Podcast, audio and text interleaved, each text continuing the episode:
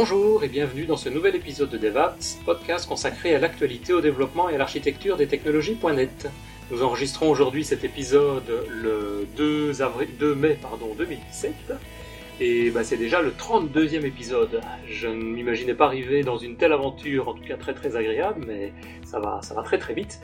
Et j'ai pu ainsi me faire plein d'amis qui partagent toujours la même passion que, moi aussi. Donc, encore une fois, encore un grand merci à mes deux comparses de DevApps habituels, hein, donc ils sont devenus de vrais amis je pense maintenant. Donc euh, c'est Christophe et Richard. Et bah, nous avons la chance de partager nos conversations avec euh, maintenant plusieurs milliers d'auditeurs chaque mois qui nous écoutent et parfois bah, qui commentent nos remarques ou nos erreurs. Donc j'ai retenu quelques personnes qui sont venues ainsi commenter. Je les remercie également les, dernières euh, vidéos principalement sur YouTube. Donc je tenais à remercier également euh, Jamie Fox.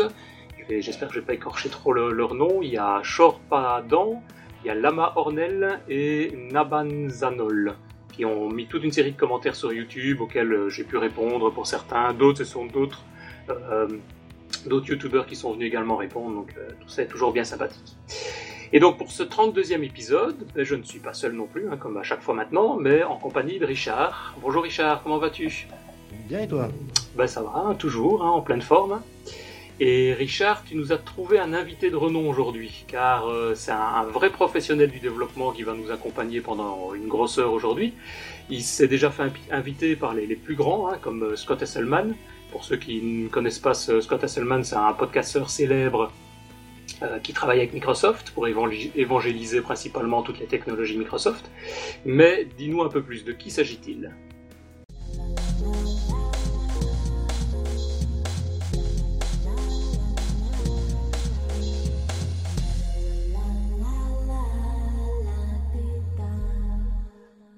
Oui, bonjour. Eh bien, aujourd'hui, nous recevons euh, Patrick euh, Smakia. Bonjour, Patrick. Bonjour, Richard. Bonjour, Denis. Alors, tu es, si, si, si, on ne se trompe pas, tu es ingénieur logiciel chez l'ENSE IHT. tu es également. L'EN7. L'EN7, voilà. C'est plus, simple. Euh, tu es donc entrepreneur, programmeur, auteur, formateur.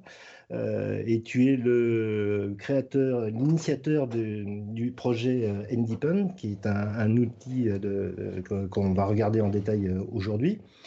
Tu programmes depuis de, nombreuses années, tu as une véritable passion pour la plateforme .NET.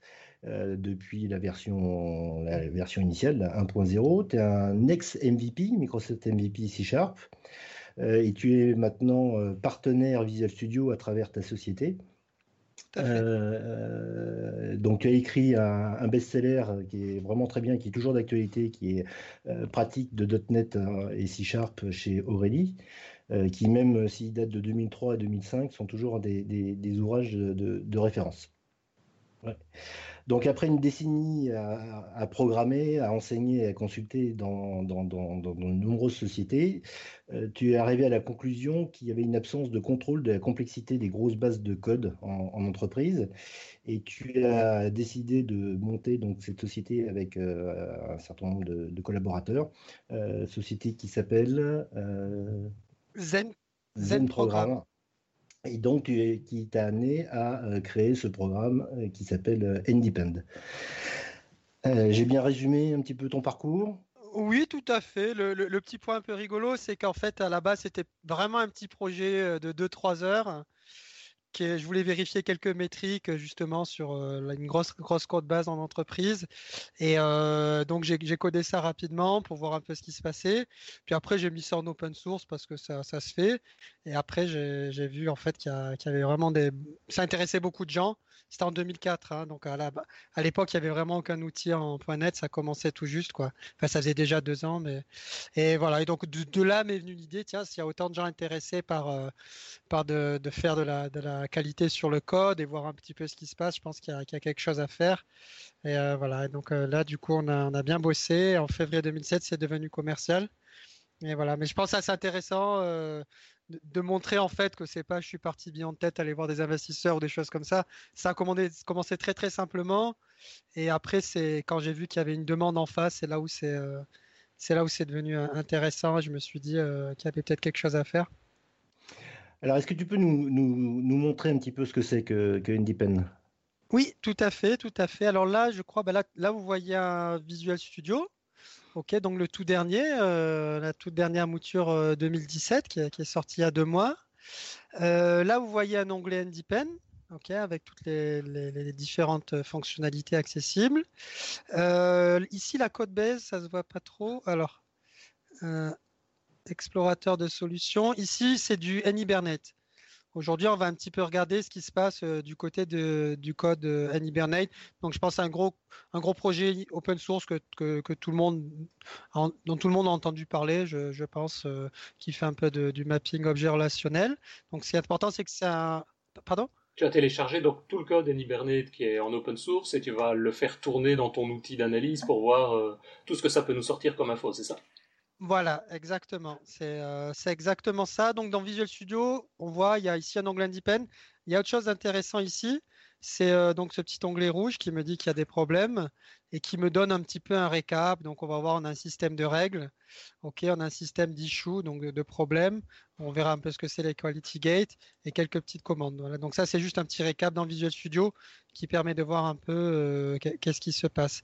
Alors en fait, ce qui est intéressant avec Independent, c'est que le vraiment le, la colonne vertébrale de l'outil en fait qui, qui, est donc toutes les features, euh, toutes les fonctionnalités sont basées dessus.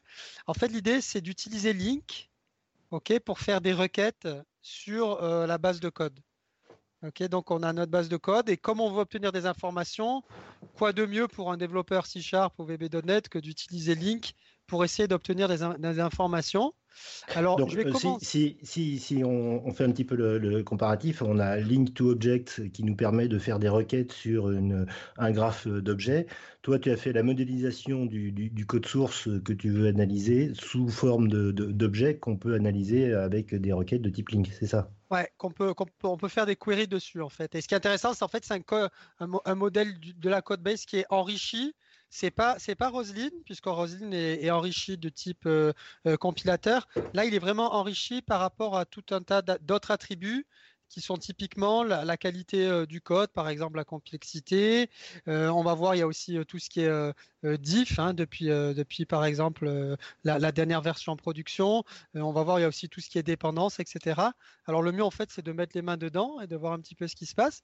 Donc là, je suis donc dans Visual Studio, dans la fenêtre Independent Query and Rules Edit. Ok, donc on, va éditer une query. Là, par exemple, j'aimerais savoir quelles sont dans Hibernate les méthodes complexes donc, ce qui est intéressant, c'est que from m in application.methods. Donc là, je vais demander les méthodes, OK? Where, donc ici, la condition, ça serait par exemple la complexité qu'on appelle un peu, euh, en termes pompeux, la complexité cyclomatique. OK, on va voir ce que c'est. Par exemple, on dit j'en veux plus que 30. OK, et, ici, on fait select new mn.cyclomatic complexity. Voilà, et là, j'ai un résultat. Alors, ce qui est assez sympa, c'est que j'édite la, requête, ok, et, là j'ai le résultat immédiatement. Il n'y a pas besoin de passer. Ah non non non, il n'y a pas. là là par exemple, il y a syntaxe error et là il n'y a plus syntaxe error. Ça va très vite sur une très grosse code base comme euh, là c'est 1 milliseconde. Ok, puisque, puisqu'en fait tous les attributs ont déjà été calculés. Et ici, je vois, que j'ai 47 méthodes qui matchent euh, cette propriété donc de, de complexité supérieure à 30.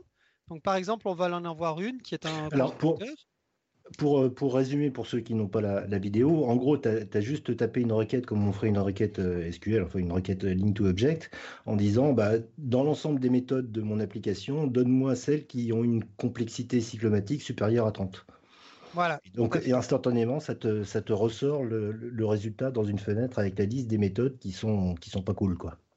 Exactement, qui sont pas très cool. Alors, par exemple, on peut en prendre une. La première, qui est ce, constructeur qui a une complexité de 34.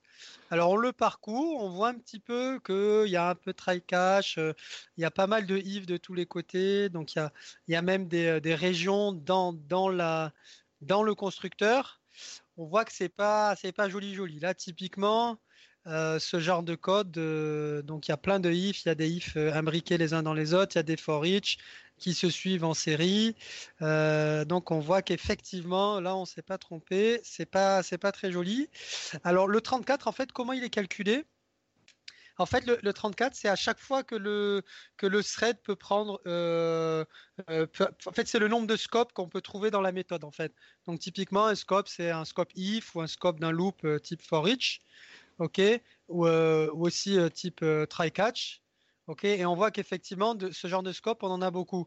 Alors, pourquoi on dit que c'est de la complexité? Parce qu'en fait, chaque, chaque, chaque scope, typiquement peut modifier l'exécution euh, du thread en cours qui, est sur la méthode et, euh, rend la, compréhension de, l'exécution de la méthode compliquée. Ok, ça c'est par rapport à la compréhension. Après, il y a un deuxième aspect qui est l'aspect test. Typiquement, euh, si on a 30 scopes, il va falloir écrire au moins 30 tests parce qu'il va falloir tous les tester. Oui, passer par tous les cas. Ouais, exactement, passer par tous les cas et être sûr que on couvre tous les cas et on teste tous les cas parce que sinon la, méthode va être partiellement testée. Et typiquement le, cas qu'on n'a pas testé va être celui qui contient un bug. Et en général c'est en production qu'on s'en rend compte.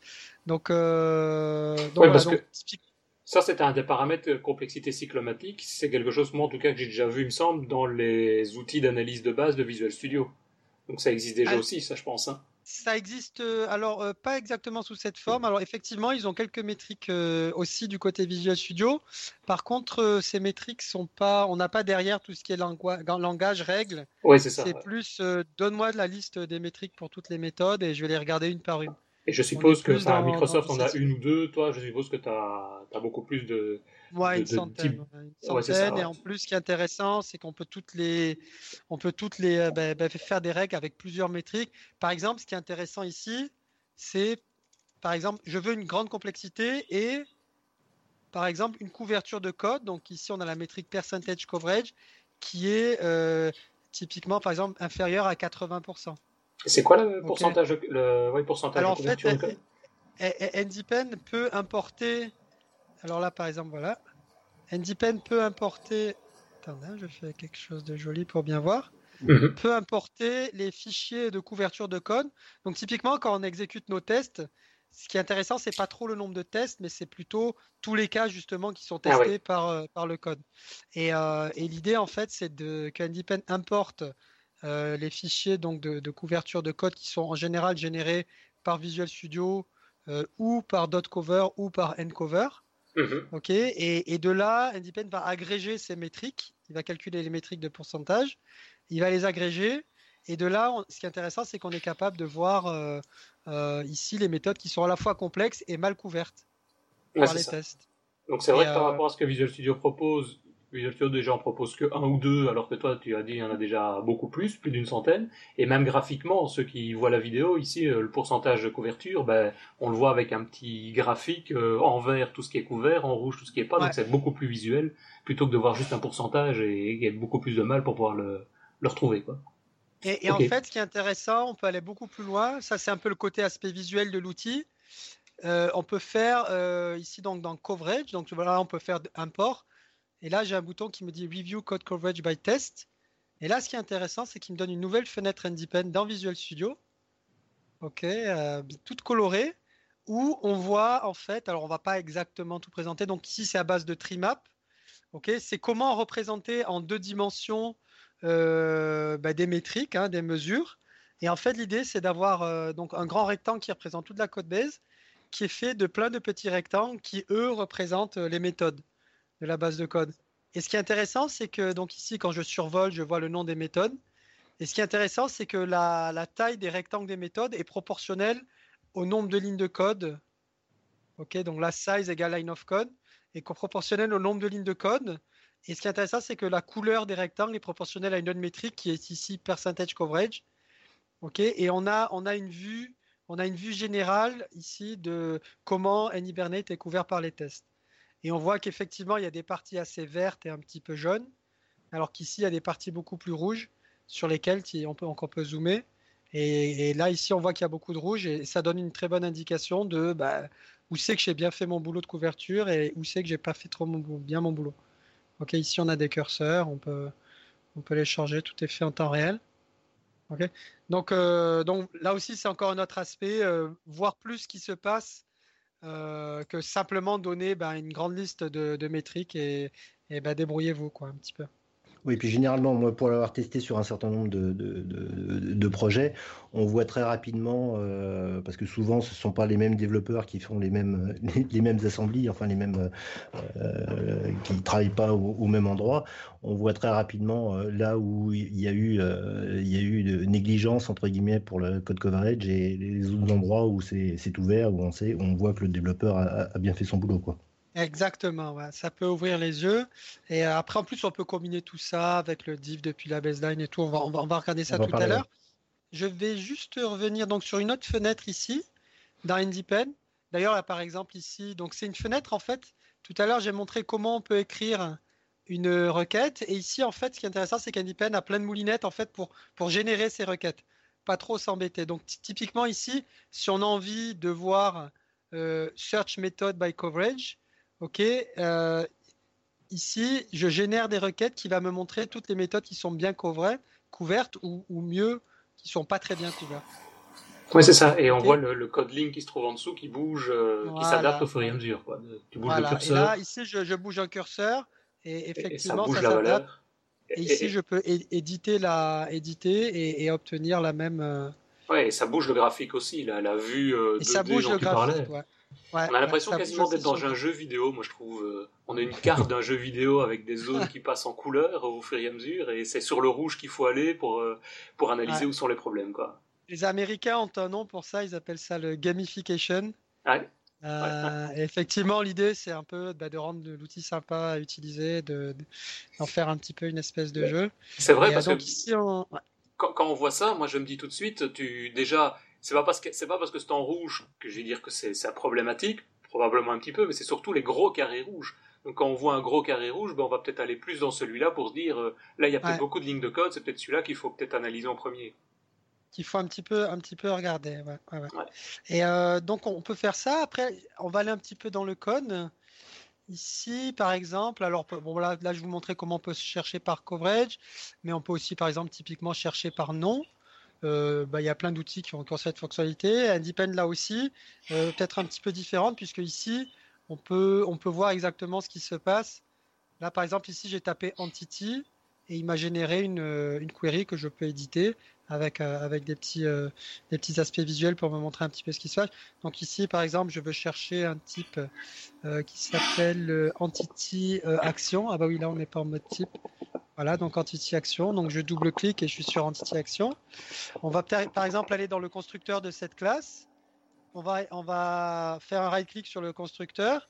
On voit qu'NDPen, par rapport au code element, a tout un tas d'options. Ok, mhm. on, a, on a choisi d'avoir juste un onglet Independ et d'avoir une sous, des sous-menus, puisque comme il y en a beaucoup, c'était euh, et que le menu right-click euh, sur un code element est déjà assez fourni, on, ne voulait pas, pas trop, trop, euh, trop en faire. Et là, par exemple, on peut faire, donc typiquement, sélectionne les méthodes qui utilisent ce constructeur. Donc il appelle, mais ce qui est intéressant, c'est qu'il appelle d'une manière directe ou indirecte. Donc là, quand je clique ça, c'est encore c'est encore une code query qui a été générée, donc une requête sur le code. Et donc on peut la lire rapidement. Sélectionne-moi les méthodes qui appellent, cette méthode avec une profondeur plus grande que 0.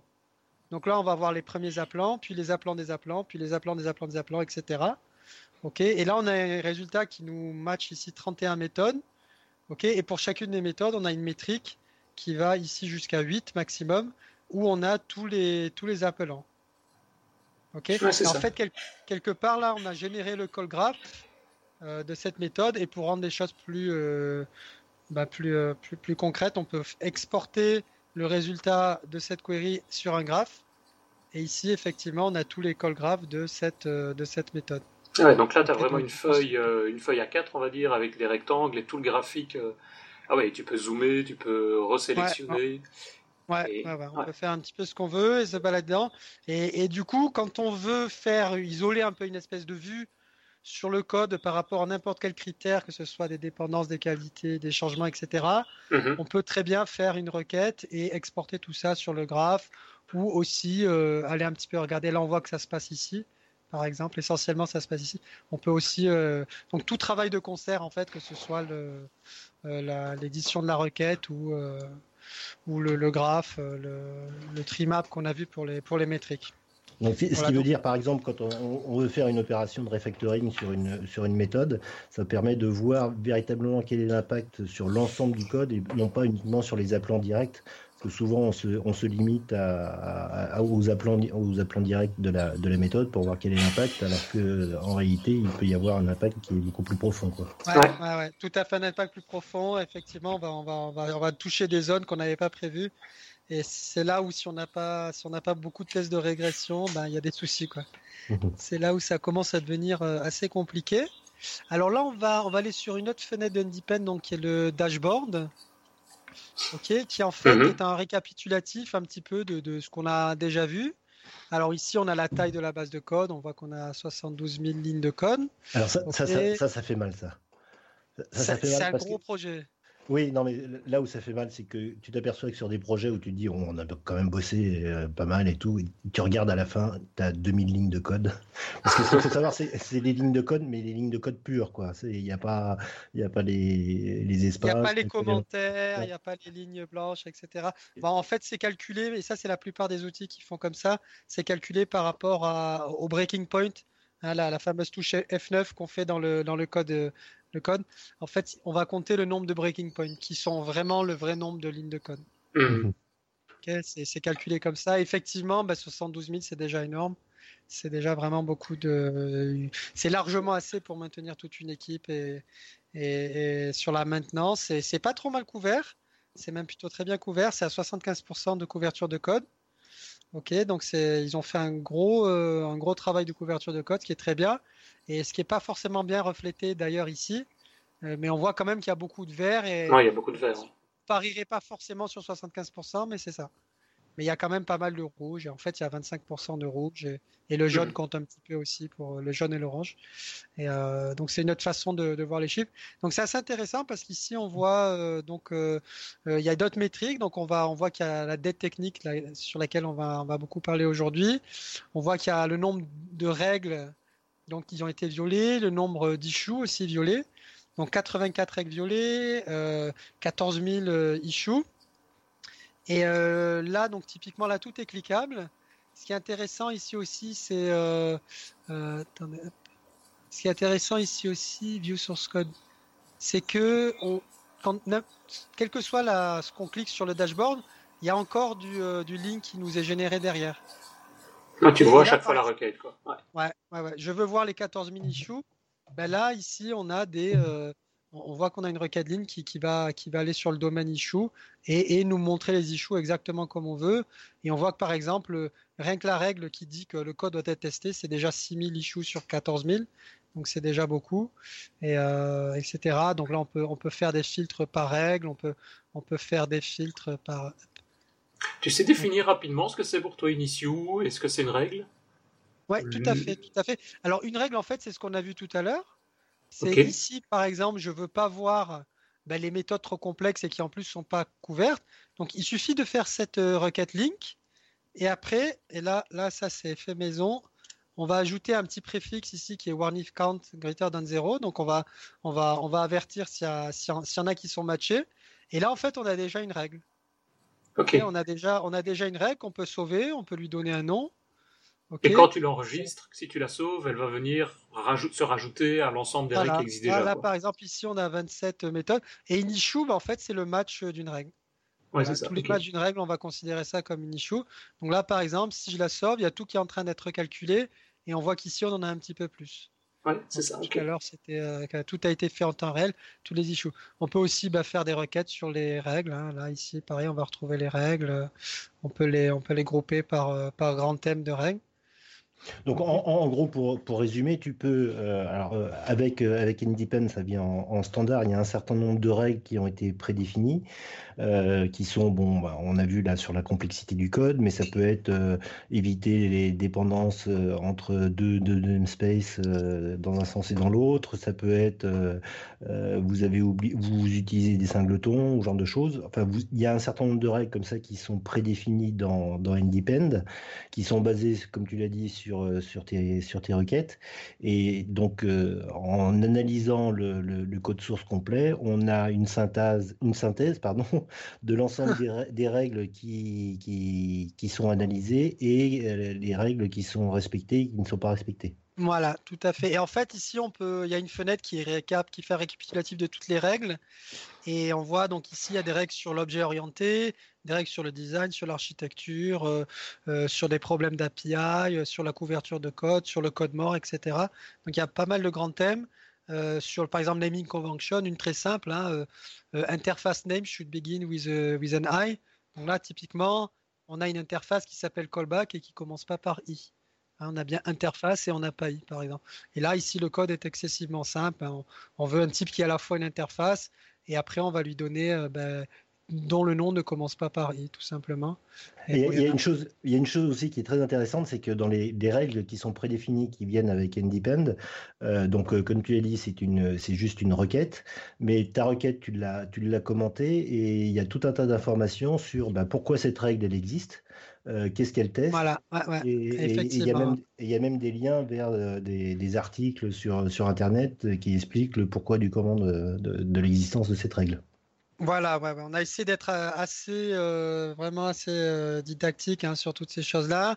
C'est des concepts un petit peu, c'est pas plus haut niveau dans le sens c'est mieux du tout, mais c'est un peu plus haut niveau que ce qu'on peut trouver dans, les analyseurs Roslyn ou même Richard Harper, qui sont plus sur le contrôle du code flow euh, qui vont te dire, eh ben là, là, là, là, tu testes une référence qui est, qui est nulle, qui, qui, est potentiellement nulle, ou tu la testes pas, ou des, des choses comme ça en fait, ou euh, qui sont extrêmement utiles. Hein. Moi, j'ai toujours un Rich euh, d'ouvert dans, dans, mon Visual Studio, mais qui sont excessivement utiles parce qu'on voit vraiment des bugs qu'on est en train d'écrire. Mais là, c'est un petit peu plus différent. C'est un peu, on, on, regarde un petit peu de plus haut ce qui se passe et euh, l'idée, c'est vraiment, il n'y a pas d'overlap. Il y a très peu d'overlap avec les règles euh, typiquement Roslyn et ReSharper en fait. L'outil est totalement complémentaire. Ou même SonarCube aussi, qui, euh, qui a des règles Roslyn qui, qui sont assez control flow, etc. Là, l'idée, c'est qu'il y a très peu d'overlap par rapport à tout ça. On se met en retrait, on regarde un petit peu qu'est-ce qui se passe au niveau objet et on, on, essaye d'avoir une autre autre compréhension. C'est assez utile pour, euh, les, managers, mais pour les développeurs aussi. Alors, on va voir exactement comment, parce qu'en fait, ici, il y a un problème que je voudrais souligner qui est assez récurrent.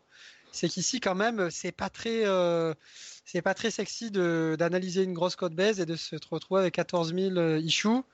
Ben là, typiquement, c'est comment on va faire pour, ben pour, pour rendre. Est-ce que, est que déjà on a vraiment besoin est-ce que déjà on a vraiment besoin de tout fixer? Qu'est-ce que ça va nous apporter?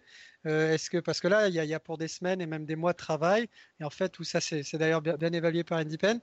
Mais euh, comment on va faire? Et, l'idée en fait c'est plus de s'intéresser par rapport à qu'est-ce qui se passe depuis une certaine baseline.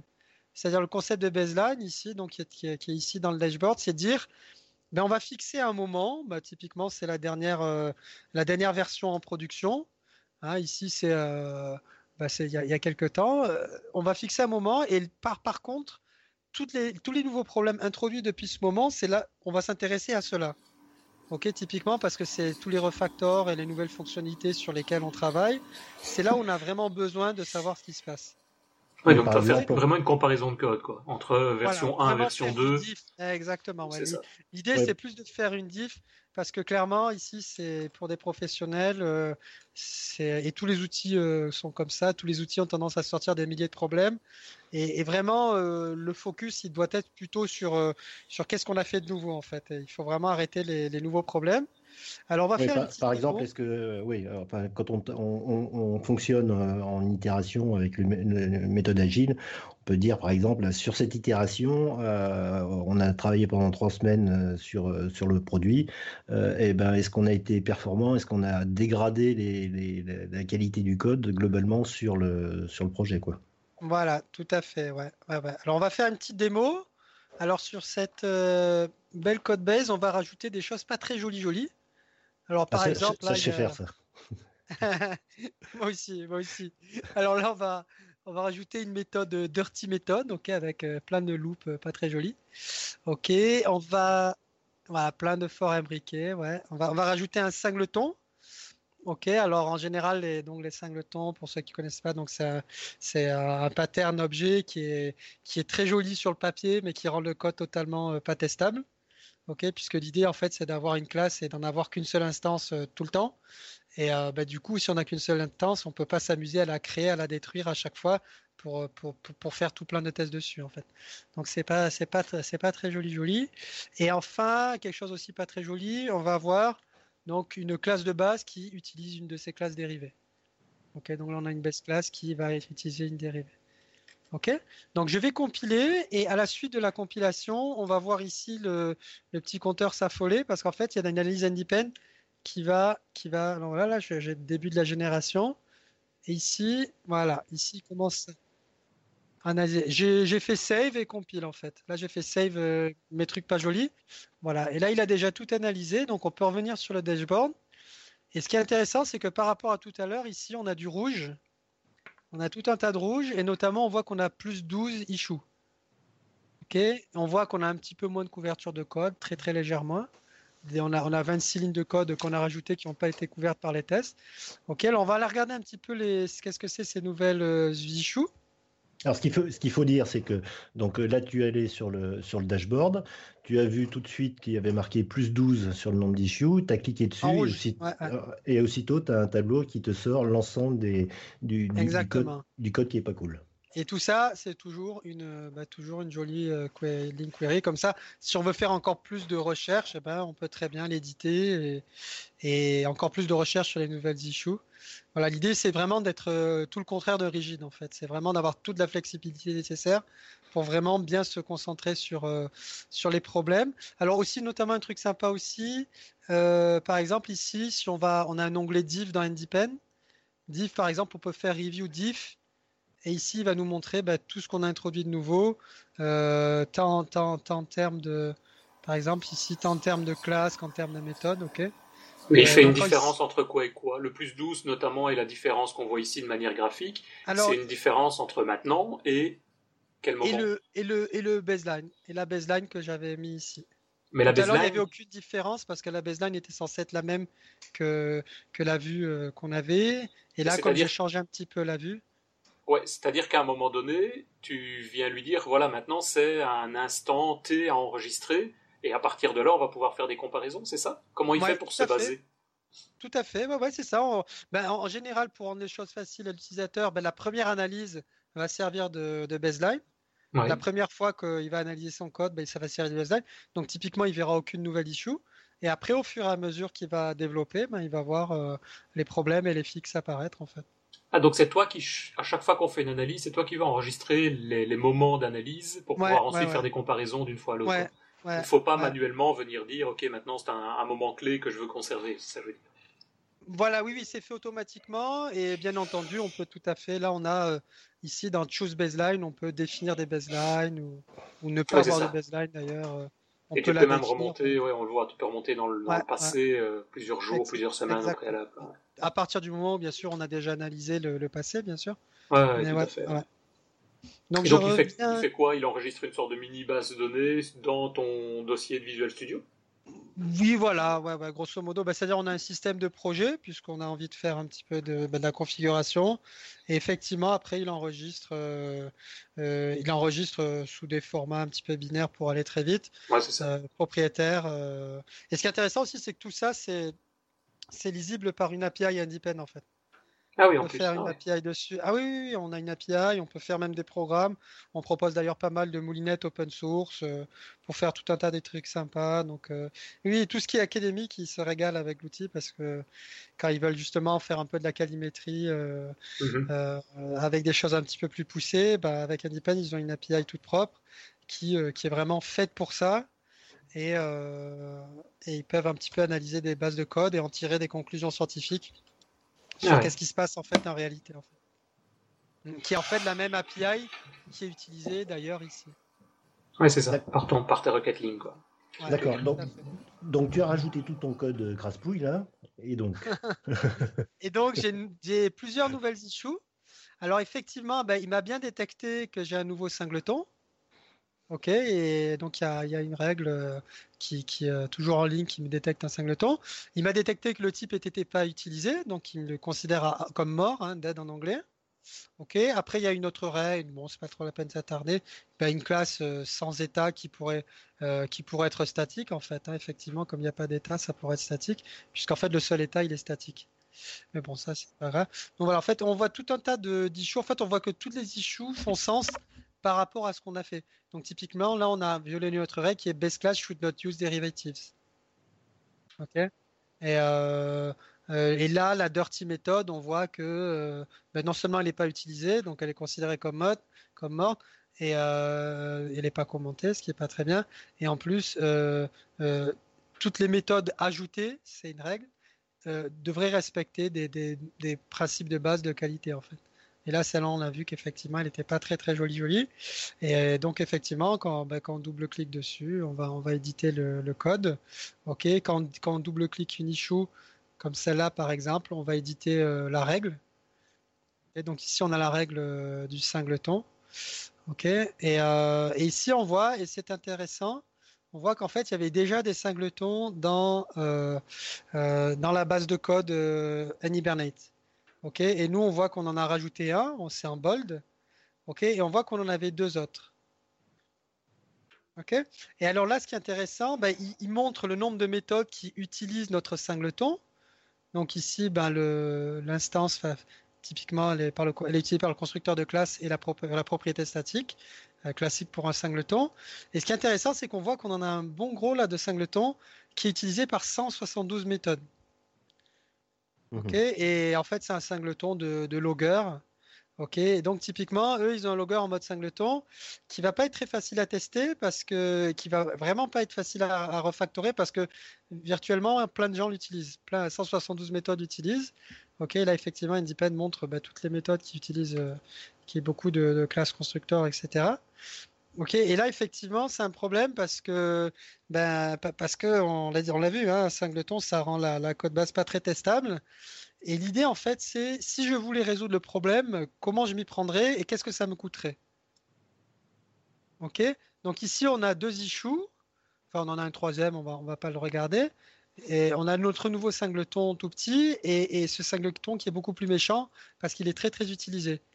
Et là, on va, introduire un nouveau concept, euh, qui, est nouveau aussi pour Independ euh, depuis trois mois dans la nouvelle version, qui est le concept de dette technique. ok et qui est totalement résumé dans le dashboard. ok donc c'est un concept euh, bien, qui est de plus en plus connu donc en, en, ben en, en calimétrie de code. L'idée, en fait, c'est d'essayer de quantifier non seulement l'effort pour remédier à un problème, donc une issue, Ok, donc on va, on va le quantifier en termes de, temps de développement, donc en, en, heures euh, per personne heure. Ok, donc euh, en disant par exemple, euh, on a, on a 7 ou 8 heures par jour de, codage. Ok, donc on peut aussi le quantifier en jours et on peut aussi effectivement le, le quantifier en argent. Puisque qui, quand on a le temps, ben on a l'argent, on dit, bah, je sais pas, moi, un développeur, il est payé X euros par heure. Donc on peut quantifier le, problème, on, multiplie tout simplement, et on peut avoir le, problème en, temps ou en argent. Et ce qui est intéressant, c'est que NDPen ne se cantonne pas qu'à l'effort pour le fixer, mais il se, il cantonne aussi aux intérêts.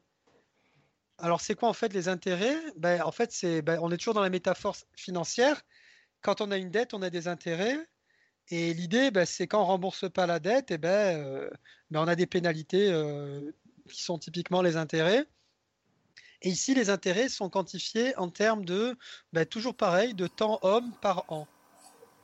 Donc, si, je comprends bien, tu as la dette technique qui est là en nombre d'heures ou de jours qui te représente le temps pour pouvoir corriger ce problème-là.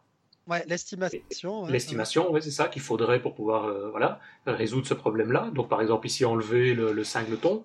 Et mhm. l'autre, c'est le temps que ça, donc la, la dette, c'est plutôt le temps que tous les problèmes vont engendrer. Les intérêts, les intérêts pardon, c'est tout le temps que ça va, ça va générer comme problème, quoi. Ouais, ça. La friction, la friction. Et ici, en fait, on se rend compte que donc NDP nous sort euh, des chiffres. Donc pour notre petit singleton, bah, l'effort à fixer, c'est seulement 6 minutes. Bah, effectivement, on voit bien que ça va se faire très vite parce qu'il est tout nouveau, tout beau et personne n'utilise. Donc ça va être assez facile de l'enlever. Le, et, euh, et, l'intérêt annuel, c'est seulement 30 minutes. Donc si on le laisse en l'état, euh, donc cette règle estime que bah, euh, ça va nous faire perdre 30 minutes par an, euh, bah, typiquement problème de testing, en problème bah, de, éventuellement de... Bah, là pour l'instant, il n'y a pas trop d'intérêt. Il y a de bugs potentiels en fait, mais surtout en termes de testing, là pour l'instant, il n'y a, pas trop d'intérêt annuel parce qu'il n'est pas trop utilisé, mais dès qu'il va commencer à être utilisé, on va voir les intérêts monter. Et c'est exactement ce qui s'est passé pour Logger Provider. On voit que comme il est massivement utilisé, ben là, euh, la règle trouve une journée entière pour le fixer. Donc il faut allouer une journée entière et là on imagine bien à quoi ça va ressembler on va, ben, on va propager le. on, peut toujours créer qu'un seul objet, mais on va devoir le propager de tous les côtés pour, euh, pour, y avoir accès. Euh, et, et, ainsi, Logger Provider va être facilement testable. Après, si on veut faire 35 euh, tests sur Logger Provider, on en fait 35 et on n'a pas besoin à chaque fois de passer par l'instance unique en fait. On peut, on peut très bien vouloir qu'une seule instance au runtime, mais par contre, au testing, on veut autant d'instances qu'on veut. Mhm. Donc là, typiquement, on va voir qu'il y a pas mal de refactoring au niveau des tests et au niveau euh, euh, du code. Mais plus important encore, on voit que les intérêts c'est considéré comme trois jours, ok, euh, trois jours et quatre heures par an. Donc c'est comme si ne pas le fixer, eh ben ne pas le fixer, ça va représenter, ça va faire beaucoup de friction un risque potentiel de trois jours. Et là, on voit bien ce qui va se passer. Ben, plus de gens vont encore l'utiliser et, on sera de plus en plus. Euh, le problème ne va faire que s'aggraver en fait. Et la question à un euro, parce qu'on est justement dans ce cas-là. Comment tu fais pour calculer ces valeurs-là? Je veux dire, c'est sur base de formules mathématiques euh, peut-être connues dans le domaine ou ouais ah, ben, En fait, c'est des formules empiriques Hein, ce qu'on a fait nous par rapport à, il y a à peu près 150 euh, règles hein, par défaut, je ne l'ai pas mentionné. Mais pour chaque euh, règle, on est allé regarder, euh, on a lisé tout un tas de codes et notre code à nous aussi, parce que hein, ça serait très prétentieux de dire qu'on n'a pas de problème. Mais non, non, c'est pas du tout le cas. On a, analysé tout un tas de codes base et on a essayé de, voir quelle formule pourrait, de quoi, de quoi, qu'est-ce qu'il faut mettre dans des formules pour, ben, pour avoir des résultats réalistes en fait. C'est là où c'est intéressant. Et, là, effectivement, donc on voit qu'on la formule de la dette, elle est, linéaire par rapport au nombre de méthodes qui utilisent donc euh, le, champ du singleton. Et pareil pour les, les, intérêts annuels. Là aussi, on est linéaire par rapport à ça, avec des petits changements. Donc là, ici, par exemple, 10 minutes par méthode qu'il utilise, ce qui est, ce qui est normal qu'on soit linéaire, puisqu'à chaque fois, il y aura un changement à faire. Et là, il y a, là, même les bons outils de refactoring type ReSharper, ils sont pas assez intelligents pour aller transformer, euh, vraiment aller transformer euh, les appels en, quelque chose. Typiquement, là, on va devoir propager l'objet logger. Ben là, euh, là, il va falloir se le faire à la main. Donc, typiquement, c'est normal que ce soit linéaire par rapport à ça. Ce qu'il y a de, ce qui de vraiment d'intéressant, c'est qu'on a, on voit qu'on a quand même quelque chose qui est très, qui est très complexe et qui, qui va véritablement dans le, dans le détail de, de l'analyse du code, mais on a une synthèse qui est, qui est très simple et qui est très facile à comprendre par euh, même, euh, j'allais dire, même un DSI. Oh, c'est méchant. non, mais c'est vrai, c'est très visuel et c'est très, ça, ça remet les pieds sur terre, je veux dire. Le fait de transformer en heure et peut-être en, argent, avec cette formule de conversion, c'est vrai que c'est beaucoup plus parlant. Dire euh, on a 172 méthodes, va falloir les refactoriser, ben oui, ok, mais et, alors? Tandis que là, mm. c'est vrai qu'on a des valeurs qu'on peut peut-être déjà, directement discuter avec, euh, et, et, surtout, et surtout, on voit la tendance. C'est là qui est très intéressant aussi, bah, de voir euh, bah, quand c'est en rouge, la tendance est, mauvaise, et quand c'est en vert, la, la, tendance est bonne en fait. Et là, là, on a vu qu'on a rajouté que des choses pas très bien. Mhm. Et on n'a rien amélioré du tout. Et c'est pour ça qu'on a beaucoup de, beaucoup de rouge en fait. Et, d'ailleurs, toutes les tendances ne sont pas mauvaises à apprendre, puisque là, par exemple, on voit qu'on a 26 lignes de code en plus. Ben, c'est ni rouge ni vert. C'est comme ça, hein. on ajoute des features, donc on ajoute des lignes de code. Ah euh, et, mais par contre, ce qui est rouge doit, doit, doit mettre la puce euh, à l'oreille. Alors, tu fais bien parler de, des DSI, justement, Richard, puisqu'en fait, eux, ils veulent encore plus synthétiser ce dashboard. Et pour ça, il y a la notion de quality gates en fait, donc qui sont des, euh, bah, euh, des, portails en fait euh, qu'on doit passer. En fait, l'idée d'un quality gate, c'est pas tout à fait comme une règle. C'est plus comme on peut aussi faire des requêtes sur les quality gates. Donc ici, par exemple, on voit que nos quality gates, c'est plutôt des types des, des queries qui vont nous retourner des scalaires. Et sur ces scalaires, donc des nombres, et sur ces nombres, on va mettre des seuils. Ok, et l'idée c'est que on veut, eh ben on veut, on veut. Donc le seuil, il y a un bon côté, il y a un mauvais côté. Donc par exemple ici, il y a un quality gate qui est très utile, qui est le, le pourcentage de couverture de, de, de, du, code nouveau en fait, hein, euh, le pourcentage de la, couverture de code. Et ici, on va mettre, euh, on peut, on peut double-cliquer. Et ici, ah bah oui, ici forcément c'est 0% puisqu'on n'a pas écrit de nouveaux tests. Et ici, on va mettre des seuils. Ok, et il y aura un seuil pour faire, euh, eh ben fail. Hein, donc pour faire une fêlure, euh, pour dire bah, ne continue pas, c'est une erreur si on, a pas moins de si on a moins de 70% sur le nouveau code, et sinon avertis-moi si on a moins de 80%. Ok, donc si on, si on est dans les seuils entre 70 et 80, on aura un avertissement. Si on est au-dessus de 80, ben on aura tout vert, c'est très bien. Mais si on est en dessous de 70%, là, c'est pas bien. Et ça, c'est intéressant parce que euh, là, encore une fois, c'est pas une simple métrique euh, qui est sortie du chapeau, surtout un Hibernate qui est couvert à 75%. Non, là, ce qui est intéressant, c'est qu'encore une fois, on va s'intéresser que à la nouveauté, que par rapport à la, à la baseline. Ok? Et, euh, et, en fait, là, pourquoi ça rejoint en fait, la notion de DSI ben, C'est qu'en fait, ça va rendre les choses excessivement simples. Ben, le DSI va fixer une dizaine ou une quinzaine de quality gates. Il dit Moi, je veux ça, ça, ça, et, et je veux que ce soit respecté. Et, euh, et après, il n'aura plus qu'à voir ben, qu'est-ce qui est respecté, qu'est-ce qui ne l'est pas. Ok Et là, donc, typiquement, dans les quality gates, euh, typiquement, il ne voudra pas d'issue euh, avec une sévérité bah, du type critique, par exemple, ou il veut pas de nouvelles règles violées, par exemple. Si on a la chance d'avoir une règle toute verte, eh ben, je ne veux pas qu'elle soit violée. Par exemple, on peut aussi faire donc des, métriques sur le sur le donc, sur le, la, couverture de code. tout à l'heure, j'ai pas mentionné aussi la sévérité d'un problème. Il est calculé par rapport à ses intérêts plus on a d'intérêt et plus on, essaie, plus on, est dans les, on monte dans les tours sur la sévérité. Donc, si, je résume un peu, tu as donc tu as, d'un côté tu as les règles qui définissent quelles sont les, règles de codage qui sont qui, sont à, suivre. Les issues, ça te permet de, de voir quelle est l'évolution par rapport à ces règles dans à l'intérieur de ton code. Et le ça te permet d'avoir une sorte de, résumé global au niveau de ton projet sur euh, pour faire une sorte de d'analyse synthétique de l'ensemble de tes issues. Voilà, exactement, de faire une, synthèse, et pas que sur les issues, hein, puisqu'on peut très bien faire de la couverture de code sans parler d'issues, c'est sur toutes les métriques que qu'on peut imaginer. Hein, après, ce qui est intéressant, c'est comme c'est du link, on peut vraiment faire ce qu'on veut. C'est euh, vraiment qu'est-ce que moi, en tant que, que DSI ou en tant que, que team leader ou, ou, en tant que, que manager technique, etc. Qu'est-ce que moi, qui a un peu, qui a du pouvoir, euh, qui, a, qui, a, envie en fait d'avoir du code de qualité, qu'est-ce que je dis, qu'est-ce que j'ai envie d'avoir en fait? Qu'est-ce que j'ai envie d'avoir? Comment je l'exprime? Et après, comment je le surveille? Mhm. et, ce qui et, ça, c'est ça, c'est par rapport au quality gate. Donc, on peut avoir tout ça dans Visual Studio. Euh, donc, ça, c'est intéressant pour, euh, pour, les développeurs, pour voir ce qu'ils font, pour voir ce qu'ils font. Mais en général, le DSI, il va pas trop ouvrir de, Visual Studio. Donc, le DSI, qu'est-ce qu'il va ouvrir? Lui, ce qu'il aime bien en général, c'est travailler sous forme de rapport. Ok, et ce qu'il aime bien, c'est aussi travailler sous forme de. Ben, on va voir tout à l'heure par rapport à Visual Studio Online donc anciennement VSO, mais VSTS. Donc là, ici, euh, j'étais un petit peu rapide. J'ai cliqué un bouton qui me refait une analyse. On va enlever ce dialogue. Euh. Donc ici, j'ai Pen en, quelques secondes, il m'a fait un joli rapport sur lequel je vais retrouver le même dashboard présenté exactement avec un style un petit peu différent où on va retrouver mes 12 issues, mes 14 000, euh, euh, mes 14 000 issues, mais mes 12 nouvelles.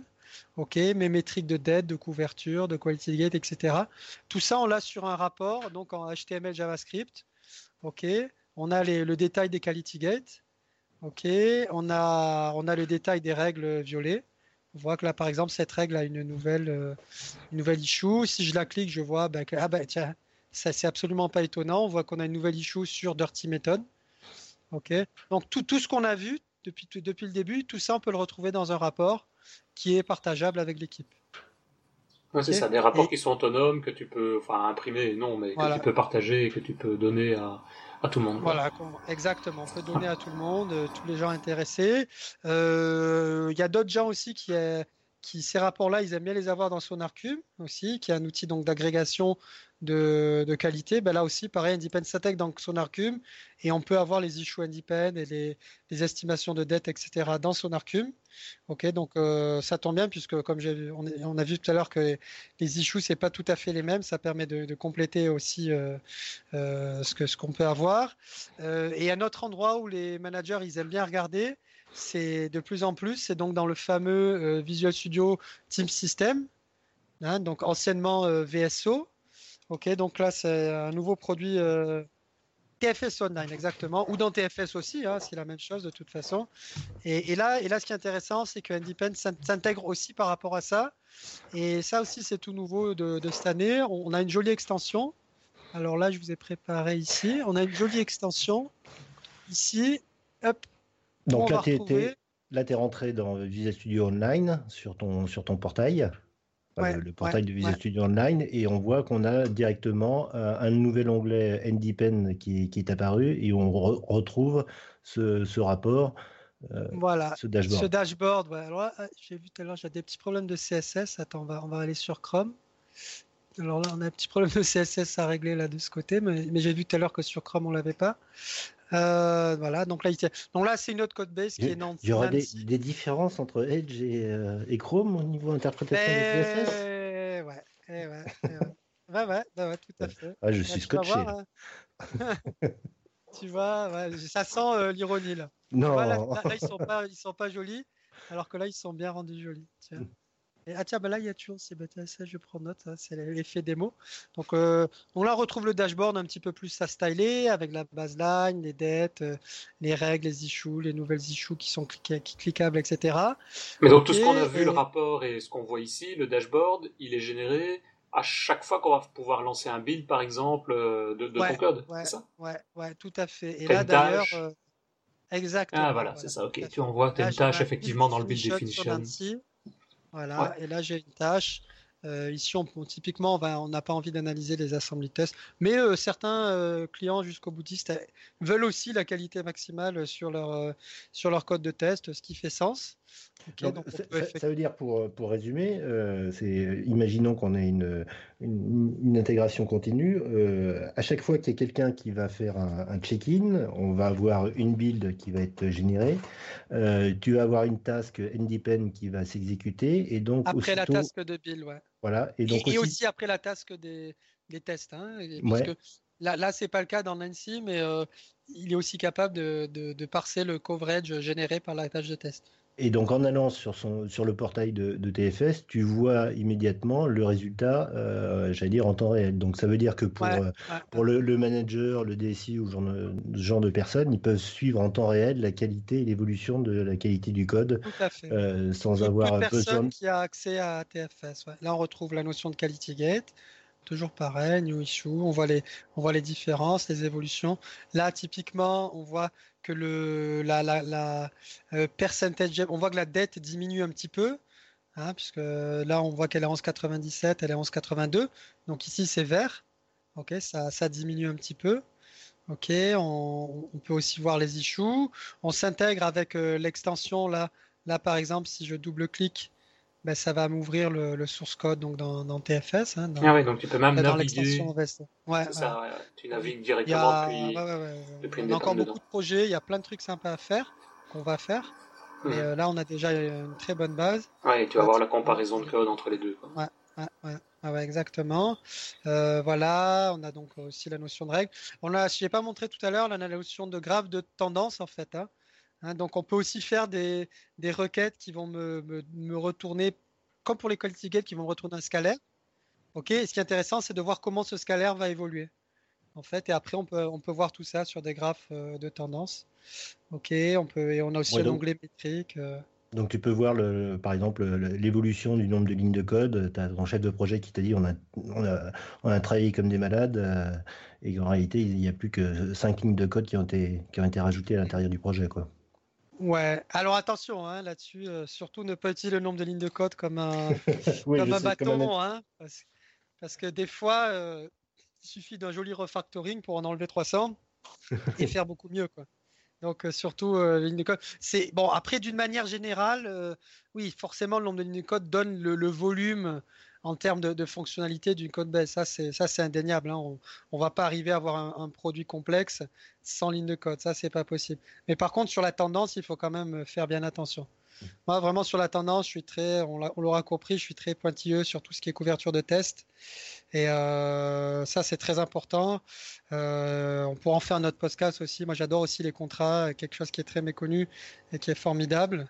En fait, en fait, faire les assertions qu'on a dans les tests unitaires, mais les faire dans le code. Ok, euh, c'est très important parce que comme ça, ben, quand, quand, on exerce le code, que ce soit dans des tests manuels euh, ou des tests euh, unitaires, ben, on vérifie tout un tas de points en fait. on est averti de problèmes sans avoir, sans aller jusqu'à avoir une, une référence exception par exemple. Si on, a comme précondition sur une méthode, ben, je veux absolument que cet argument ne soit pas nul typiquement, et, que cet argument est nul, on va pas attendre d'appeler la référence pour avoir le nul. On va, on va mhm. connaître le problème avant, dès l'entrée de la méthode, par exemple. Et si on couple ça avec la couverture de code, alors là, là c'est vraiment là les bugs, ils vont, ils vont avoir du mal à se faufiler, quoi. C'est, euh, ça, ça voilà, donc c'est vraiment par rapport à ça, vraiment par rapport aux nouvelles issues, définir euh, qu'est-ce qu'on, qu'est-ce qu'on dit nous comme issue, qu'est-ce qu'on dit qui est qui est un problème hein, avec un système de règles, hein, prendre donc les règles par défaut d'Independent et, et, des autres outils et, et s'assurer que, que ben voilà, le code nouveau qui est, qui, est, qui est écrit et ou refactoré d'ailleurs euh, ne contient pas ce genre de, de problème. D'accord. Donc là, actuellement, euh, on en est à quelle version? Il y, a, il y, a, une version toute nouvelle là qui, qui vient de sortir. Ouais, la, version donc 2017 hein, qui est sortie euh, fin janvier. Euh, on est déjà à la 2017.2. Il y avait, bah, comme, tout, toute première version, il y avait quelques petits problèmes qu'on a réglés. On a rajouté quelques euh, aussi quelques features. Euh, donc là, on est en, mode annuel en fait. Hein. Chaque année, on prévoit trois à quatre versions importantes avec bah, sur l'autre feature et de bug fix. Et donc là, au niveau, au niveau licensing, en fait, on a trois types de licensing. On a le licensing développeur, le licensing build machine. Donc, licensing développeur, c'est pour tout ce qui est bah, euh, intégration Visual Studio. Licensing build machine, c'est si on veut obtenir les rapports qu'on a vus tout à l'heure. Et le licensing VSTS, c'est si on va voir cette interface dans VSTS. Et au niveau pricing, on est sur, sur du 400 euros la première année pour un développeur. Ok, et après on est à 60%, donc ça doit faire dans les 240 euros pour les, années d'après par, par, machine ou installé independent pour développeurs. Pour euh, le build machine, ça double, on est par 800 euh, euros par build machine, donc virtuel ou physique. Et pareil aussi, on est à 60% du, de 800 euros qui doivent nous faire à peu près 500 euros par, euh, par an et par machine pour avoir autant de rapports qu'on veut. Et pour le VSTS, là, donc là, on est vraiment on est la troisième extension payante de VSTS. Hein, c'est vraiment nouveau. On a beaucoup travaillé avec les équipes Microsoft pour en arriver là. Euh, comme partenaire, effectivement, on est assez proche d'eux. Euh, c'est vraiment euh, chapeau. C'est vraiment, c'est vraiment, ils font vraiment attention à leurs partenaires. C'est vraiment luxueux la façon dont, dont ils s'occupent de nous. On en est très très content. Et donc là, au niveau pricing, on commence c'est sujet à changement, mais là, on commence à 40 dollars par utilisateur VSTS et par mois. On commence sur cette base-là. Et après, on va voir. C'est pas exclu aussi qu'on fasse du, euh, euh, du type euh, licence build machine. Et plutôt que de compter en utilisateur, on, compte plutôt en, en termes de, de, projet ou de machine. On, on, étudie différentes pistes en fait. Là, c'est comme tout nouveau produit. C'est toujours un peu compliqué d'obtenir le bon pricing dès le début, qui va satisfaire tout le monde parce que bah il y a, y a des très grosses boîtes qui, qui veulent multilisateurs. Il y en a, il y en a des petites qui, sont moins riches, qui peuvent, qui, qui, veulent différentes formes. Donc voilà. Là, on a l'étude et là, à l'instant T, on est sur du 40 dollars, enfin, on va dire du 37 euros, on va dire de par mois et par utilisateur, avec bien sûr une des. Euh, bah, d'ailleurs, pour tous les modes de licensing, plus on en achète et plus euh, et moins ça va coûter cher par mhm. unité. Ah. Et le. Ah. merci, merci Visual Merci Microsoft. Euh, non, merci Microsoft que tout à l'heure j'ai encensé. Merci Windows. Et au niveau des, du profil des sociétés qui l'utilisent, euh, tu as, une idée? Enfin, Il y, a, y, a un peu de tout c'est... Ouais, c'est vraiment intéressant d'analyser la, la, clientèle indépendante parce que bah, bah, depuis le début, hein, donc depuis février 2007, on a plus de 6000 euh, entreprises clientes. Ce C'est pas que des clients actifs, hein, mais euh, il y en a eu 6000 achats et euh, enfin 6000 entreprises différentes qui éventuellement fait plusieurs achats chacune. Et, euh, et ouais, c'est vraiment intéressant. Ben, forcément, sur ce nombre-là, on couvre la plupart des grosses entreprises. Mmh euh, la, la, plupart, ce qu'ils appellent un petit peu d'une manière pompeuse les Fortune 500. Euh, et après, ben, on a plein de PME euh, ben, en France, au UK, euh, en Allemagne, aux États-Unis, bien sûr. c'est très très intéressant. il y a vraiment des, des, PME, il y a aussi des développeurs indépendants. Il y a aussi, ben, là, c'est pour les gens qui font de l'audit, ben, c'est un peu la Rolls hein, de, de, pouvoir faire un audit avec ce genre d'outils. Ben, je, je confirme. ouais, oui, typiquement, toi, tu fais partie des, des, gros utilisateurs en termes d'auditeurs de, de Codebase et voilà, les retours sont vraiment très intéressant. Euh, donc on a vraiment un large, un large panel. Il y en a aussi qui, qui outsourcent leur développement, développé pour désolé pour l'anglicisme, euh, typiquement dans, dans, des pays à, à coût euh, moins élevé. Et ça leur permet aussi de regarder un petit peu plus ce qui se passe en termes de qualité. Aussi, on, a, on a aussi ce, type de profil, ça aussi, que ce soit des, Microsoft ou des grosses banques ou quoi qui outsourcent du développement. Donc c'est vraiment intéressant. C'est très intéressant aussi de voir l'implantation de .NET dans les pays. Euh, on voit euh, tout ce qui est germanique, donc tout ce qui est allemand, suisse, Autriche, etc. sont très très demandeurs, très demandeurs de qualité. on a souvent en face de nous des, gens très compétents qui savent exactement ce qu'ils veulent. Et, pour eux, Independent, le côté justement très très flexible de l'outil est, intéressant pour eux. Euh, sur, aux États-Unis aussi, on a des grosses pointues. Euh. Enfin, c'est vraiment intéressant de, voir que en faisant de, de, son côté un outil, ben, on arrive à impacter euh, un impact. Impact humble, hein, mais on voit qu'on impacte tout un tas d'industries. On a des gens, on a des la NASA, des Microsoft, des Google, même des Apple il y a même Apple qui a acheté quelques, quelques licences récemment. Donc, euh, quelque part, ils ont une petite division .NET, des Samsung, des, toutes les grosses banques et tout. C'est très intéressant. Et aussi, tous les petites PME familiales euh, qu'on peut avoir en Europe aussi, ou même au 7. Aussi, tout ce qui est sécurité au niveau Israël, israélien c'est très prééminent. On voit qu'il y a beaucoup de gens intéressés par la qualité de code en Israël. Et, euh, souvent, quand on regarde les noms, ben, on voit que ça, ça, ça c'est comme souvent en Israël, c'est beaucoup par rapport à tout ce qui est sécurité. Euh, on voit aussi par rapport aussi en Inde, beaucoup d'achats de, chez Bangalore. Donc on voit qu'à Bangalore, ben, il y a énormément de développeurs euh, qui sont coachés avec ce genre d'outils. Bah, là, je vois, moi, j'ai un, de mes clients où on, l'a fait passer dans le contrat, c'est-à-dire que bon, c'est dans le milieu financier. Euh, ils ont, ils font pas beaucoup de développement en interne, ils font beaucoup de développement en, externe. Et, donc maintenant, c'est dans le, contrat avec les, sociétés externes où il y a marqué vous analysez avec Independ et euh, on voit les résultats euh, tous les jours, quoi. D'accord, des bons résultats? Oui, oui, des bons résultats. Ah, super c'est vrai que ça doit être, à mon avis, une des difficultés, c'est d'avoir les bons indicateurs. Parce que quand on demande de faire du développement, soit même en interne, soit avec des partenaires externes, qu'on veut avoir de la qualité, qu'est-ce qu'on évalue, qu'est-ce qu'on retourne comme information, euh, dire bah, il faut des tests unitaires, oui ok, bah, on met trois lignes de code et on a un test unitaire et c'est bon. Et parfois il y a certains systèmes qui vont simplement dire que le test unitaire est là, alors qu'ici on va effectivement beaucoup plus loin, quoi. Rien qu'en termes de couverture de code, rien qu'en mm. termes de toutes les règles. C'est, je suis ce qui est intéressant, c'est qu'on on a, on a un rapport objectif, c'est là où c'est intéressant, c'est totalement objectif, avec, et ça aussi c'est le deuxième point très intéressant, avec la possibilité de faire un diff, de dire à partir de maintenant, on, arrête les bêtises et on fait comme ça. Et euh, ça permet mmh aux, gens qui, euh, qui, ont un peu plus la connaissance de, de dire peut-être aux seniors en gros, d'aller dire aux juniors, ah ben là, tiens, regarde, là, là, là on veut pas qu'on code comme ça. Et, et, comme en plus dans les règles par défaut et les règles aussi custom, euh, donc propriétaire, on peut mettre des ben, ben, comment fixer et pourquoi on a envie d'avoir cette règle. Ça permet aussi de, de, ben, de, de, répandre la bonne parole dans l'équipe en fait. Alors moi, moi j'ai une petite critique. J'ai un petit truc qui me, qui me chagrine. Alors peut-être que dans la toute dernière version, euh, il y, a une possibilité, mais je t'en ai déjà parlé. Euh, je pense notamment au, euh, à des projets web avec des, des webforms donc mhm. vieille technologie.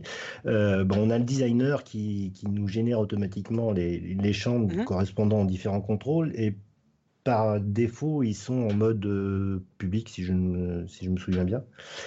Et, donc, on a, on a comme ça des warnings qui apparaissent à l'intérieur de NDPen parce que euh, mais on ne peut rien faire puisque c'est généré automatiquement par le. Ah non, euh, non, on peut faire. Ah Alors, on peut faire. Ah, c'est marrant, je pensais que tu connaissais cette feature. Ou alors, en fait, ce qui est intéressant, c'est qu'il y a, y a encore un autre type de query. Hein.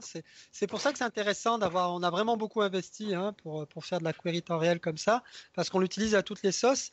Et là, on, on, on, remplit exactement ton besoin, en fait par rapport à ce qu'on appelle nous euh, Not My Code et Just My Code, mhm. donc euh, qui est Defining Just My Code.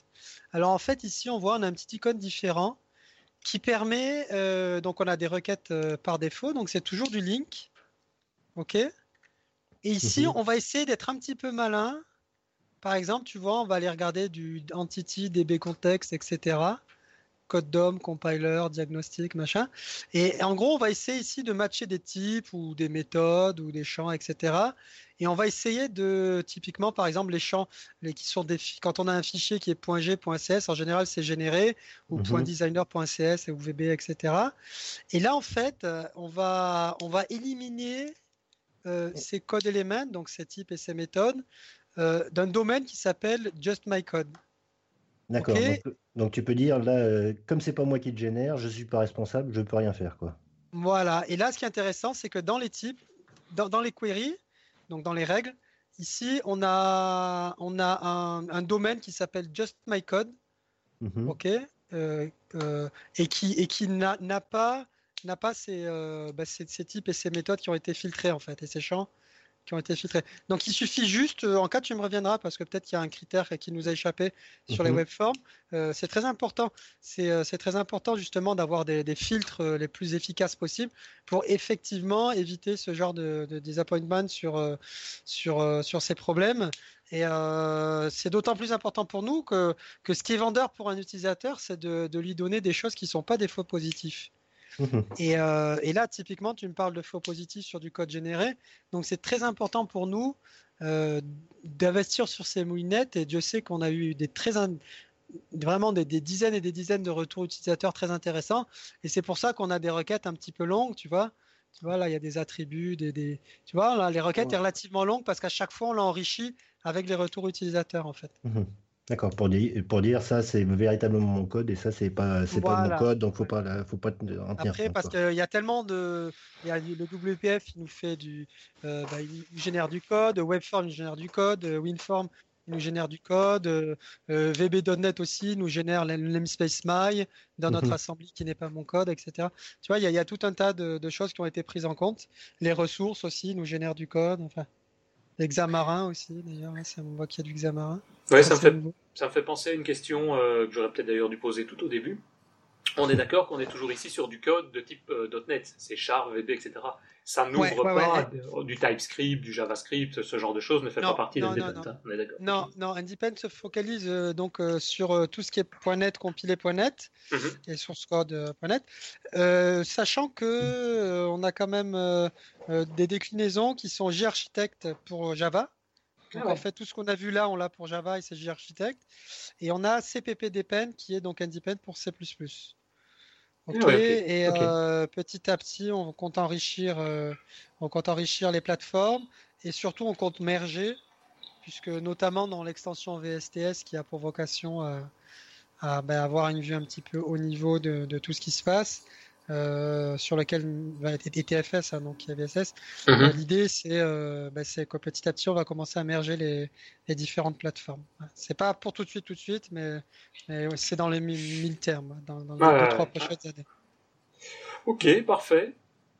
Ben, je pense qu'on a déjà fait un, bon tour. Hein. Donc, euh, en, tout cas, un, grand merci à toi, euh, Patrick, pour toutes ces infos. Donc, si je résume, mais je vais vraiment faire un résumé, mais en, trois mots, donc c'est très très large, parce qu'on a vu quand même pas mal de choses. Donc, Independent, si je résume très fort, c'est donc un outil qui va permettre ben, d'analyser le code du développeur et pouvoir ainsi améliorer sa qualité. Donc c'est vraiment un résumé très haut niveau. Améliorer sa qualité, tout à fait. Et mesurer et, estimer euh, le coût de l'amélioration de la qualité aussi. Oui, ouais, mais c'est vrai que c'est important aussi. Donc, euh, ben, Patrick, je ne sais pas si tu as d'autres informations avant de passer à la dernière rubrique des actualités euh, pour aujourd'hui. Je ne sais pas, tu as d'autres informations à nous donner? Euh, bah écoutez, euh, non, euh, non, non, je crois qu'on a bien couvert l'outil. En tout cas, je vous remercie vraiment de, de nous avoir donné l'opportunité de, de, présenter bah, ce qu'on fait dans votre podcast .NET aux gens qui peuvent être intéressés par, par, nos technologies. Et voilà, bah, merci beaucoup. Merci bien. Moi, je, tiens à, rajouter que là, je l'ai mis en place aussi chez, chez un client. Euh, les, développeurs au début sont un petit peu euh, suspects, enfin méfiants euh, vis-à-vis de l'outil en se disant ça y est, ils vont analyser ce que je fais, ça va me sortir des trucs, on va voir que je suis mauvais, etc.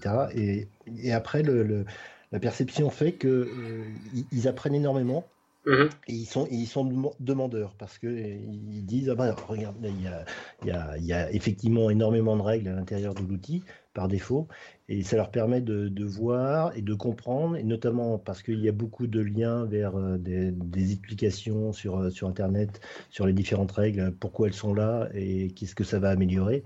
Et, ils sont preneurs et on apprend tous les jours. Ouais, c'est ça. Ah oui, bah, c'est le propre euh, d'être développeur, hein, on apprend sur les jours. ok, ben, je pense qu'on est ainsi arrivé à cette, euh, la fin de cette première partie. Je propose, si tu as encore le temps, euh, Patrick, de rester avec nous pour nous suivre d'ici quelques secondes et comme ça tu peux intervenir aussi. Tout à fait, tout à fait. Ben, voilà, la, la, deuxième partie qu'on fait habituellement, donc les, les actualités, surtout présentées par Richard. À tout de suite.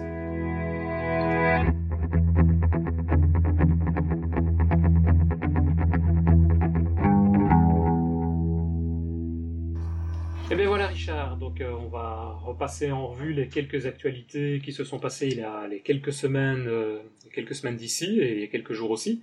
Et donc ben, je te laisse la parole pour la première actualité que tu as pu repérer. Oui, donc on, bah, toujours, on avait fait un podcast dessus, c'est sur le, le UWP euh, Community Toolkit, qui maintenant arrive en, en version 1.4. Alors, dans ce, on rappelle ce que ce Community Toolkit permet de, de, propose des, contrôles, des, helpers euh, et tout un tas de, choses pour vos développements UWP. Euh, donc, c'est un projet qui est euh, l'idée, enfin, dirigé par euh, David Catui, qui est donc un, un, Français qui maintenant est à, à Seattle. Et donc, dans cette nouvelle version, on a un premier contrôle qui est le carrousel. Euh, développé aussi par un Français, euh, Monsieur Pertu, euh, et également un certain nombre de, d'autres extensions, helper, etc. Et mhm. surtout, un gros effort a été fait sur l'ensemble des contrôles pour supporter tout ce qui est touch, tout ce qui est clavier, donc clavier, touch et souris, pour avoir quelque chose d'homogène, quel que soit le, type de device que, que l'on utilise. Donc le projet continue et euh, la version 1.5 est maintenant en cours de, développement et donc euh, je pense que c'est le toolkit indispensable dès qu'on veut faire euh, de, de l'UWP. Ouais, qui est toujours en open source, faut le rappeler aussi. Qui est toujours en open source, oui. Et, moi, ça, ça, me rappelle la, grande époque, hein, il y a une dizaine d'années, tu t'en souviens, Richard, quand il y avait toute la communauté française qui était invitée pour les builds. Et, parmi tous ces Français, il y en a beaucoup qui sont effectivement partis à Raymond après, c'est euh, Don David mhm. notamment. Euh, c'est des bons souvenirs. ok, ça c'est donc la première news. Une deuxième euh, bah, qui me concerne un petit peu, et parce que c'est un, j'en avais parlé très rapidement, c'est un outil que j'ai mis en place qui permet en fait de faire du déploiement. J'ai cherché un peu, peut-être que ça existe, mais moi j'ai pas trouvé, pour faire du déploiement de ce qu'on appelle des procédures CLR, donc des procédures stockées dans SQL Server qui sont développées en C Sharp. Et donc, euh, bah, c'est tout simple. Et apparemment, il y a plusieurs personnes qui m'ont envoyé des retours en me disant que c'était intéressant. Donc, c'est juste une commande. On tape euh, SQL deployment.exe, on donne le nom des assemblées qu'on a développées puisqu'on est en C Sharp, on donne soit la chaîne de connexion vers le serveur, soit le nom d'un script SQL et ça génère un petit peu tout ce qu'il faut pour que ça marche bien lorsqu'on veut exécuter le script. C'est le genre de commande moi qui m'ennuyait régulièrement parce qu'il y, a, pas mal de petites choses à devoir mettre en place quand on veut faire ça donc euh, donc voilà, c'est aussi en open source, ça se trouve aussi sur GitHub, donc euh, s'il y en a qui sont intéressés, il suffit d'aller, on mettra tous les liens, comme tout le reste d'ailleurs, dans le post du podcast aussi. Et tu as fait une task pour Visual Studio Online? J'ai pas fait de task, mais on peut l'intégrer sans aucun problème puisque c'est une ligne de commande en batch. Maintenant, c'est une idée. Je me disais peut-être que, mais il faut encore que je m'intéresse à ça. Je demanderai à Patrick comment voir comment on fait exactement parce que j'ai pas encore été regardé en détail. il y a un peu de boulot. Mais ça, ah ben voilà, c'est ça, c'est ça qui m'inquiète un peu. Un petit outil euh, bien, pratique euh, maintenant euh, sur le, site de documentation de Microsoft, le nouveau site docs.microsoft.com, donc qui, évolue maintenant assez régulièrement. Et il y a un .NET API Browser donc qui permet de rechercher très facilement la documentation euh, d'une des API de, .NET. Donc là, par exemple, euh, Denis a tapé je veux savoir la méthode appendAll de, de la classe system.io.file. et donc, on a accès directement à la, documentation correspondante sur le site de, Microsoft. Donc, ah. très pratique. Et très rapide, surtout aussi. Hein. Et, surtout, ouais, et, très rapide même par rapport à MSDN où il y a aussi les documentations de tout ça, puisque tout est en train d'émigrer sur euh, docsmicrosoft.com. Au niveau vitesse, euh, c'est incroyable la vitesse à laquelle ça s'affiche. Ouais. J'imagine que derrière il y a du Roslyn, hein, c'est la, révolution Roslyn, tout ça. Mais je suppose aussi, oui, ouais, tout à fait. Et il y a tout, on les voit, il y a tous les frameworks, euh, .NET, .NET Core, ASP.NET, Xamarin, Azure, etc. Donc il y a pas mal de choses. Et on peut faire le filtrage par, par version du framework, etc. Ouais, tout à fait, ouais. Oui, oui. On va pas aller dans tous les détails parce qu'il n'y a pas beaucoup, mais le lien à lui-même est, intéressant à connaître. Quoi. Euh, un autre lien que j'avais euh, repéré aussi, que je trouvais pas mal, qui est de Stanislas Castana, Castana pardon, qui est aussi une personne qui fait partie de Microsoft France. C'était une introduction au conteneur, et donc euh, il montre en deux heures de vidéo, il y a, je trouve, deux vidéos, mais très intéressant à regarder pour voir un peu ce que, ce que sont tous ces conteneurs, les, les docs et, autres, donc notamment forcément avec Windows Server 2016. Donc il y a une introduction et puis un, un élément un peu plus avancé à, à l'utilisation de ces différents dockers. Donc voilà, c'est juste un lien et une vidéo à regarder euh, pour vos longues soirées, euh, pas d'hiver parce que c'est passé, mais de printemps et d'été qui vont arriver, si vous vous ennuyez. Mon petit doigt me dit que les Dockers, on va peut-être en entendre parler bientôt, euh, ouais. disons la semaine prochaine à, Seattle. Ah, ça, je ne sais pas, mais, mais je pense qu'en tout cas, on va en parler d'ici quelques mois, quelques années, parce que c'est vraiment quelque chose de, de très intéressant et il faut le temps que ça se mette en place. Ils font d'ailleurs une comparaison par rapport aux machines virtuelles au début de, la, vidéo. Et c'est vrai que les machines virtuelles, il y a, il y a 10 ans d'ici, on n'en parlait pas, et puis c'est arrivé. Et maintenant, plus personne ne peut s'en passer. Quoi. Des machines virtuelles, on en fait, pas dire tous les jours, mais pour le développement, euh, on fait ça très régulièrement. Et donc les Docker, je pense que ça va être un peu le même principe aussi. Alors concernant le, framework, ben, on a la toute dernière version, la 4.7, qui est arrivée. Euh, donc c'est surtout euh, un alignement avec la Windows 10 Creator Update. Euh, on a à l'intérieur ben, le, support des, des high HD, DPI, donc pour les applications Windows Form, quand on avait des, écrans à haute résolution, les, vieilles applications Windows Form apparaissaient de façon un petit peu, un petit moche, un petit peu moche. Donc on a, on a cette intégration, on a le, support du touch pour euh, l'ensemble des, applications WPF. Euh, on a Je t'interromps, mais ça c'est vrai que c'est toujours intéressant parce qu'il y en a beaucoup qui disaient que WPF était mort, et ben pas du tout puisqu'on voit que Microsoft continue à, développer pas mal de choses dessus. Ah bah, le HDPI, là, c'est même pour les Windows Form. Donc... Euh. ah bah oui, c'est ça. Non, mais c'est bien, c'est toujours vivant. On a des améliorations au niveau de la cryptographie et puis euh, bon, un, certain nombre de, petites, d'autres petites corrections. Euh, il n'y a rien de bien, je trouve, de bien fondamental à l'intérieur de cette nouvelle version. Euh, ce qu'on attend surtout maintenant au niveau des, évolutions du, framework .NET, c'est, vraiment .NET Core 2 ou plutôt .NET Standard 2 qu'on, attend pour le troisième ou quatrième trimestre de cette année. Côté Visual Studio, Visual Studio 2017, puisque bien sûr tout le monde est passé à Visual Studio 2017, et, eh bien on a déjà une nouvelle, un nouvel update, euh, donc euh, qui est encore une fois un alignement avec euh, Windows 10 Creator Update, avec les différents outils, le SDK, etc. et l'amélioration des outils de Redgate, Et puis, puis voilà, je crois. en gros, il n'y a rien de, bien spécial. Enfin, on, voit qu'on a euh, une mise à jour de Visual Studio qui se fait maintenant de façon beaucoup plus intensive, beaucoup plus régulière, euh, plutôt que d'avoir des releases une fois tous les, tous les ans ou tous les, ou tous les deux ans. Quoi. Et, par rapport à l'utilisation, enfin pour tous les deux, vous direz mon avis aussi après, mais qu'est-ce que vous en pensez de la version 2017 Stable Ça fonctionne bien c'est... Alors, pour moi, je trouve qu'elle est effectivement, elle, est bien stable. Euh, j'ai pas, j'ai pas eu de problème. Euh, on nous annonce des gains au niveau performance, euh, temps de mhm. réaction, etc. Je suis plutôt mitigé là-dessus. Oui, tout à fait. C'est pas, c'est pas moins bon, mais c'est pas non plus. Ah. ah, moi non, moi je trouve que c'est pas mal au niveau perf. Non, non, je, vois un petit gain, pas énorme, mais je vois un petit gain au niveau perf. Par contre, au niveau stabilité, j'ai un problème avec les Visix. Euh, enfin, quand le physique s'ouvre et que le, le point SUO a, a certains, un certain état, euh, il mouline euh, sans fin. Quoi. Ça, ouais. ah ouais. Ouais, Moi, au niveau stabilité, j'ai rien eu non plus, mais au niveau performance, je suis un peu. Ça, ça, dépend sur quoi. Les chargements des projets vont peut-être parfois plus vite et autres, mais il y a certaines fonctionnalités, elles sont effectivement peut-être même parfois un peu plus lentes, je trouve, que le, le code lens notamment. Je trouve qu'il est parfois, ben, bon, ah c'est minime, hein, mais après, ça dépend aussi est-ce que tu utilises ReSharper ou pas, parce que après, voilà. Mmh, non, moi j'utilise pas ReSharper, mais. Si ah d'accord, parce que non, parce que sinon ça peut être un gros facteur de, mmh ralentissement aussi. Maintenant, il y a peut-être effectivement un autre, euh, une autre add ou quelque chose qui, qui joue derrière, hein, parce qu'il y en a évidemment une bah série qui sont là. Ouais, moi c'est Independent qui me ralentit. Justement, on a bien bossé là-dessus.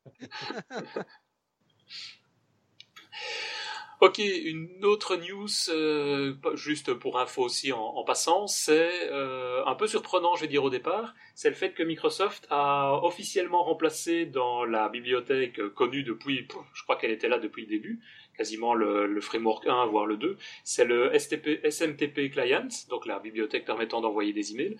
Ben, Microsoft vient de la flaguer comme étant obsolète et elle, il la redirige vers le projet open source qui s'appelle MailKit et qui est ben, du coup beaucoup plus suivi, beaucoup plus mis à jour, et il y a plus de fonctionnalités maintenant que ce que SMTP Client permettait d'offrir. Donc c'est assez étonnant cette évolution.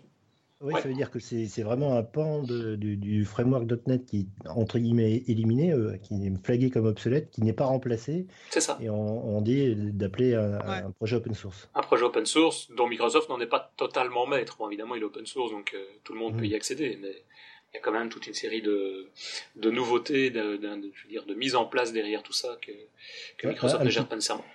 C'est un petit peu comme le JSON.NET où euh, il y, a, y, a, eu une implémentation à l'intérieur du framework, mais euh, maintenant on, dit d'aller utiliser l'outil de Newtonsoft. Ouais. Mm-hmm. Bah, D'une certaine manière, c'est un peu logique. Hein. Ça, ça existe déjà. Pourquoi réinventer, refaire la roue à chaque fois, et, ou même reprendre le projet dire, du coup, le faire mourir en quelque sorte à l'intérieur, alors qu'il suffirait de faire référence. C'est un peu cette manière-là que Microsoft est en train de partir maintenant. Bah, quand on programme euh, sur Microsoft depuis 20 ans, euh, on est quand même étonné tous les jours de voir à quel point. Euh, ah ouais, tout à fait. C'est un, ah virage, c'est un virage à 180 degrés. Hein. Ah, Avant, c'était vraiment l'inverse. ouais, c'est vraiment un bon virage. Bon, maintenant, sortez les mouchoirs. J'ai le malheur de vous annoncer la mort de Codeplex. Ah. Donc, euh, le virage maintenant est.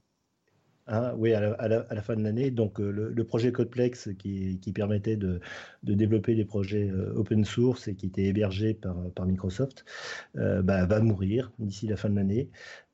donc, on a vraiment l'utilisation de GitHub qui est de plus en plus préconisée par, par Microsoft et donc l'arrêt du support de ces, de ces projets open source sur son, sur son propre hébergement. Et un dernier petit article, euh, on parlait de JSON.NET euh, tout à l'heure, là. C'est un petit article qui fait une comparaison sur euh, les, différentes performances des différents serialiseurs qui existent à l'intérieur du framework.NET et également à l'extérieur. Donc on a une comparaison complète avec des projets comme, comment il s'appelle, Proton, Protobuf, là, euh, dis ça un petit peu euh, pour qu'on ait son nom qui apparaisse. Donc on a le serialisateur de, le binary formateur pardon de, du framework.NET, le, XML serializer, le data contract serializer et protobuf.NET. donc une comparaison de l'ensemble des sérialiseurs pour voir au niveau performance, capacité, jusqu'où ils vont. C'est un petit article qui est, qui est, assez intéressant. c'est pas mal. Ouais, très bien. À, lire. Je connaissais pas. À lire. Ouais. Et, une news qu'on n'a pas mis dans, nos news, mais qu'il faut qu'il faut pas oublier, c'est bah, la build qui va qui va arriver à, à grands pas. C'est le c'est le 11 mai. C'est la semaine prochaine, hein, ouais. Hein. mercredi prochain, Mercredi prochain, donc où on risque d'avoir un certain nombre de d'annonces, euh, de confirmations. Donc on, on attend ça avec impatience. Et, notre Christophe, normalement, devrait s'y retrouver aussi. Donc, il va peut-être pouvoir nous, nous envoyer ou trouver des gens pour enregistrer des, des infos, des news, ou je ne sais pas. On verra un petit peu ce qu'il peut nous, nous donner là-dessus. Absolument. Ok. Bien, encore une fois, un grand merci. Un grand merci à tous les deux. Un grand merci à toi, Patrick, pour euh, bah, toutes les infos que tu nous as données, pour euh, tout ce suivi aussi ici au niveau des actualités. Donc, euh, avant de se quitter, Patrick, si un auditeur souhaite peut-être te contacter, quel est le moyen le plus simple pour te contacter toi ou ta société, je ne sais pas. Oh, bah, patrick.sandipen.com, c'est le plus simple. Ah, bah, c'est parfait, très bien. Et pour nous, Richard, euh, on va pouvoir nous envoyer des messages sur, pour ta part sur c2iclark. C'est donc C2I-L-C-L-A-R-K. Et pour moi, c'est Denis Voituron. Et vous retrouvez encore une fois toutes ces infos sur notre site. Voilà, d'autres infos avant de se quitter, messieurs, à devoir ajouter? Absolument aucune. Pour moi, c'est bon. Eh ben, très bien. Eh bien, merci beaucoup. À bientôt en tout cas. au mois prochain pour un nouvel épisode. Merci bien. Bye bye. Bye bye, merci.